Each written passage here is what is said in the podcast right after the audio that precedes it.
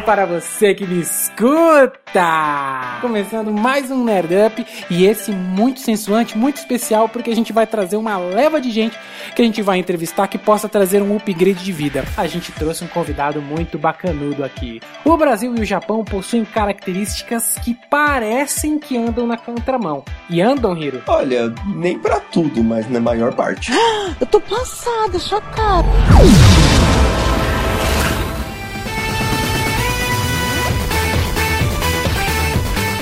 Bem-vindo ao Nerdão.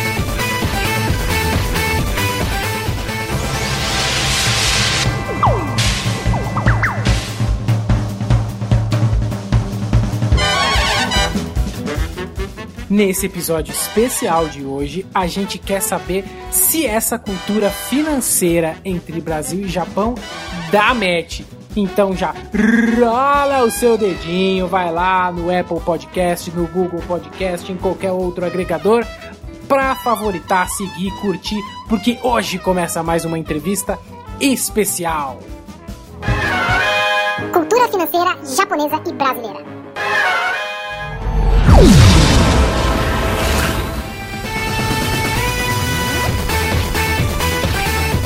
Bem-vindo ao Nerdão.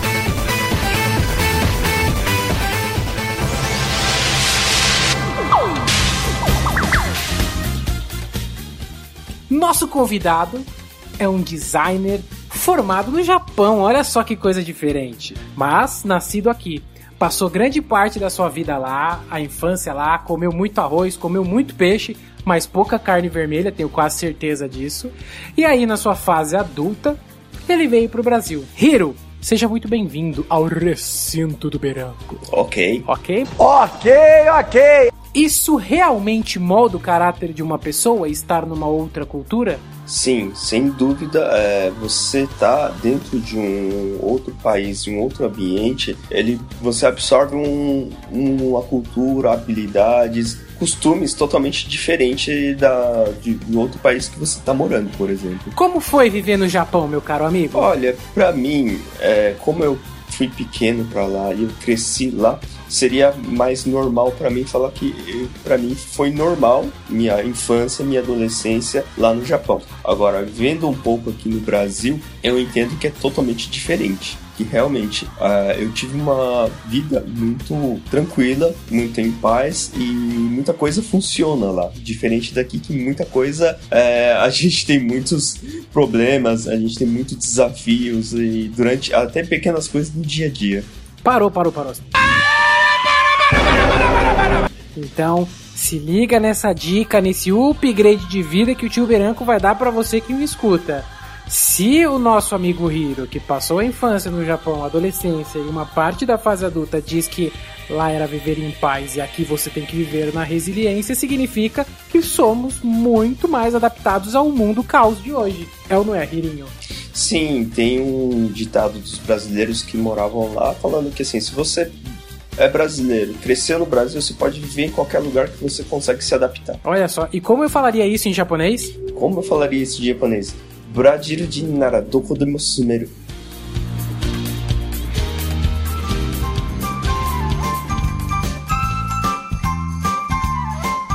Lá como é que era? Como que era tratada a educação financeira na sociedade japonesa? Aprendia desde pequenininho? Assim, de um modo geral, educação financeira, eles. Você não tem uma aula específica de falar sobre economia, dinheiro, essas coisas é, durante a sua infância. Uhum. Ele tem uma abordagem mais, assim, é, como fala?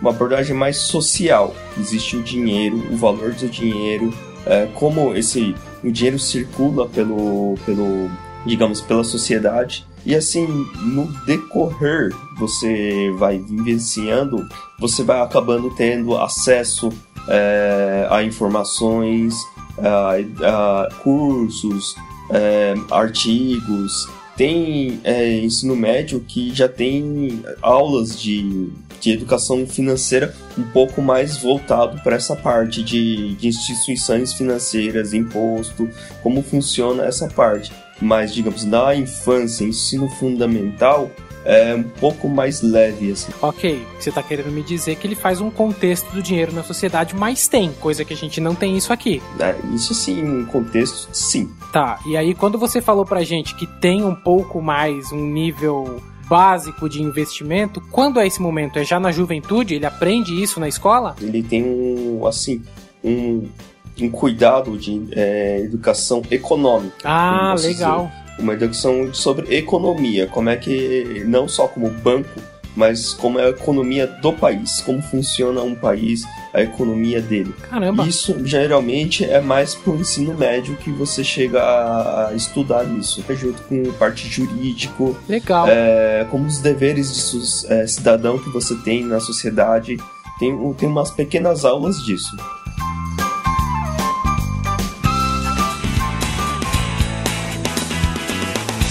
A sociedade japonesa é diferente da brasileira. Como que funciona lá? É igual aqui? A pessoa tem a carteira de trabalho, recebe uma vez por mês? Como que funciona o pagamento de forma geral lá? Como é que é? Existem os formatos de, de como você trabalha. Existe o formato, como aqui no Brasil existe o CLT e o PJ. Lá os contratos, existe o contrato Seixain, que seria mais ou menos equivalente ao CLT, que você é contratado, você recebe mensal. Tem os Arubite, Hum, que geralmente ele é bem parecido com. Não chega a ser PJ, mas seria o contrato. é, Você é um trabalho por contrato, você é contratado e você recebe de acordo com aquele contrato. Geralmente também é mensal.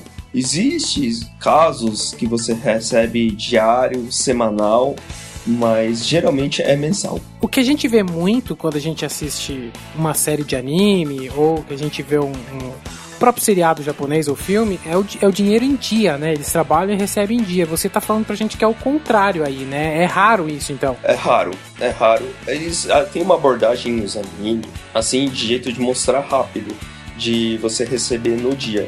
Geralmente, quem é, recebe diário é o Arubite. Ah, entendi. Então é bem próximo da gente aqui. A gente não tá tão longe assim de vocês então. Você enfrentou algum desafio lá no Japão? Olha, no Japão, é assim, a questão de qualidade de trabalho e exigência é bem alta. Hum, É, que eu, na verdade, eu estranhei quando cheguei aqui no Brasil. Aqui tem licença médica, no Japão não existe licença médica. E como funciona? Ele é descontado do seu salário. Se você faltou um dia por médico, por qualquer coisa, é descontado do salário. Então significa que se eu ficar doente, eu fico de cama cinco dias, eu fico cinco dias sem receber. Geralmente, eles descontam, assim, né? sem dó, sem piedade.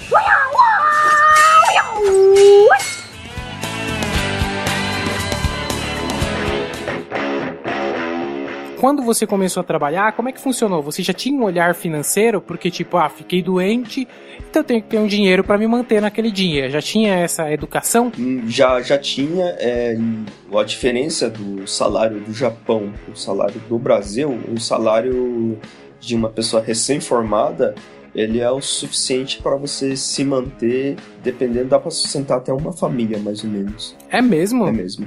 Nossa vida, é bom. O Brasil não é referência nisso e tá muito longe de ser uma referência, né? O nosso salário mínimo aqui, male male sustenta uma pessoa. É muito difícil economizar, ou é, é, até se planejar economicamente quando se ganha um salário mínimo. Dá, dá, mas requer um esforço e uma dedicação sobre-humana. Mas pra viver em São Paulo, uma cidade caótica, terrível, que é bomba 24 horas por dia, com gente se esgoelando pelo ladrão, espremida no metrô, espremida em busão. Como foi a sua adaptação? Olha, a adaptação aqui no Brasil foi difícil. É, em primeiro lugar, eu demorei alguns anos para me adaptar aqui no Brasil. Anos? É, foi praticamente uns dois, três anos para me adaptar aqui no Brasil. Três anos? Mas o que, que aconteceu pra você se demorar tanto tempo? É, primeiro que, assim, eu voltei do, do Japão pra cá, eu não sabia falar muito bem português, então a primeira foi Vixe. a adaptação da língua. Então, estudar o português, fazer tudo de novo. É, porque eu fui pro Japão com oito anos. Com oito anos, Hum. até os 20, 24 anos, 24, 23 anos, eu tinha muito pouco contato com, com, com português. Assim, eu falava dentro de casa, mas assim, praticamente minha educação foi. Eu fui educado em japonês. Mas quando você chegou aqui e o pessoal não falava, não entendia, eles eram solícitos, eles te ajudavam? Então, algumas pessoas. Algumas pessoas tentavam levar isso pra malícia. É mesmo? E o que que rolava, Hiro? Ah, se- assim, quando você vai comprar alguma coisa, quando você vê que não tava, não tava começando com- a me expressar direito, é, tentava Hum. empurrar alguma outra coisa que eu não queria, ou tentava engabelar o valor, por exemplo. Isso já aconteceu já algumas vezes, assim. Nossa, mas agora esses caras que tentaram te engabelar, fazer coisa ruim, fala em japonês pra eles, seus bunda suja. Você tá pedindo uma coisa muito difícil pra falar, porque japonês não tem muito palavrão desse jeito. Tá, mas eu, por exemplo, eu falei bunda suja. Bunda suja não é um palavrão. Bem, aí varia de pessoa pra pessoa. Se for uma pessoa suja, né? Porque se você fala assim, olha, seu bunda suja. Ah, então fala assim, ah, minha bunda tá suja, então eu tenho que limpar. E como é que falaria isso em japonês? Kono kitsu kitanai yarome. Eu não entendi nada, cara.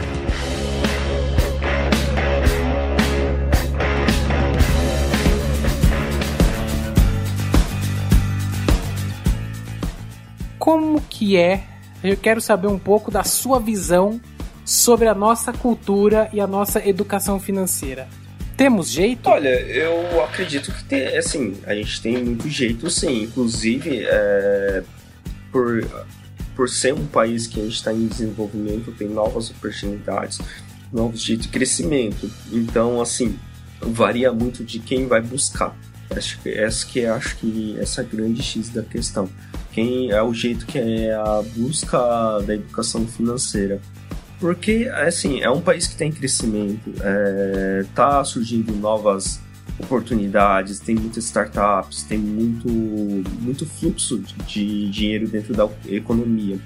Então, é, para quem está começando, já começar a ter uma visão, ter uma disciplina, começando aos poucos, eu acho que consegue sim. Então vamos lá no nosso jogo rápido aqui. Hiro, você tem a sua reserva de emergência? Eu tenho. Muito bom, olha só. Hiro, você tem aplicações variadas? Sim, eu tenho. Tá planejando a sua aposentadoria? Eu tô sempre separando algum dinheirinho. Na verdade, todo o dinheiro que eu tento, eu tento aplicar de alguma forma. Pegando esse gancho, que dicas orientais, eu quero dicas orientais de samurai, eu quero de samurai, de você que foi um menino, porque foi treinado a ser um dos mais poderosos ninjas do Japão feudal. Eu quero aquela dica mesmo de navalha na katana. Dica de educação financeira. Olha, acredito que assim. o conhecimento é a base de tudo. Então, conhecer a sua situação financeira, conhecer eh, as oportunidades que você tem de, de aplicar, fazer o seu dinheiro render. Então, conhecer bem eh, como trabalhar. Você segue sua vida investindo no, naquilo que você acredita.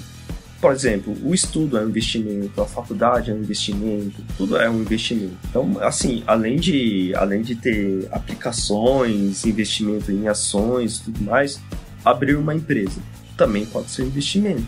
Só que, realmente, abrir empresa, ele dá trabalho, você precisa de estudar, precisa de muita, muito know-how às vezes. Mas se você for trabalhar com uma coisa pequena, que seja vender pipoca, alguma coisa que você já consegue sem, digamos, sem muito esforço de ter conhecimentos administrativos, você pode começar e com erros e acertos você cons- consertando e ampliando seu negócio, por exemplo.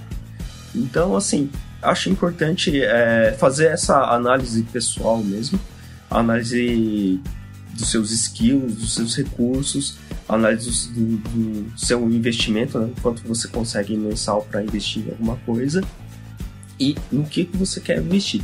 Muito bom.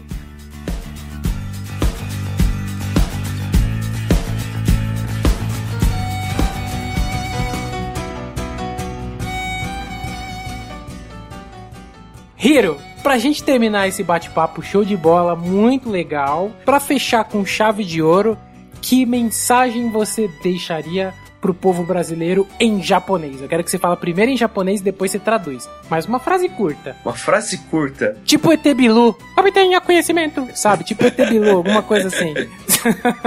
Bem, eu tenho uma frase é, que acaba sendo uma frase de, de um anime. Hum, qual? Eu não vou falar qual. Não vai falar? Não vou falar. Se tiver alguém, é, vai lá no site, entra e faz um comentário que depois a gente responde se foi o anime certo ou o anime errado. Qual é a frase? A frase é Kyodai, Que significa? que significa é, Viva forte, irmão. Hiro, muito obrigado pela sua presença ilustríssima aqui nesse super podcast cada vez com mais ouvintes. E fique à vontade para voltar quando você quiser, viu? Muito obrigado e até a próxima. Até a próxima, pessoal. Fui!